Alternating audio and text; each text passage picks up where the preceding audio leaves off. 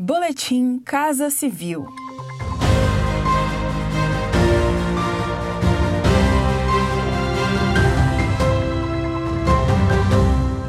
Acompanhe as principais ações do governo federal nesta terça-feira, 2 de março. Nos planos do governo federal, o ano de 2021 terá revolução na infraestrutura aquaviária do Brasil, com leilões de concessões e a primeira desestatização do setor. Serão concedidos à iniciativa privada 17 terminais portuários neste ano. Dois deles, localizados no Porto de Santos, em São Paulo, vão representar a maior licitação portuária dos últimos 15 anos. Também está prevista para 2021 a desestatização da Companhia de Docas do Espírito Santo, a Codesa. O setor, mesmo em ano de pandemia, teve crescimento de 4,2% em 2020, movimentando mais de um bilhão de toneladas de cargas, dentre elas insumos médicos e farmacêuticos. Os projetos previstos para este ano aumentarão a eficiência e a resiliência dos serviços de transporte aquaviário, como explica o ministro da Infraestrutura,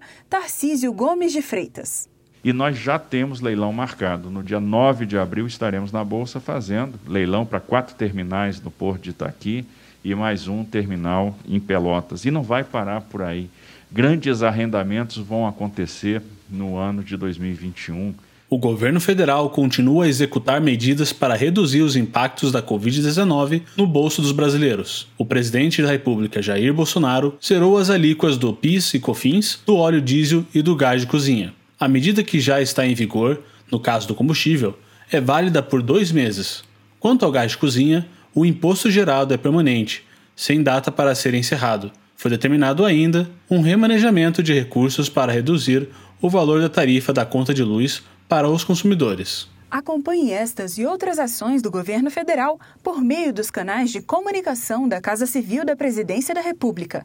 Acesse casacivil.gov.br e siga também os perfis no Spotify, YouTube e Twitter.